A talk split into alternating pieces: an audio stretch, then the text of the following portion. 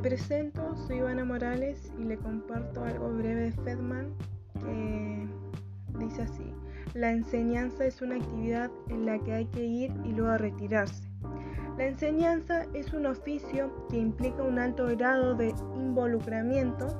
Enseñar es ayudar a los otros a meterse en los caminos que uno ha recorrido con el conocimiento.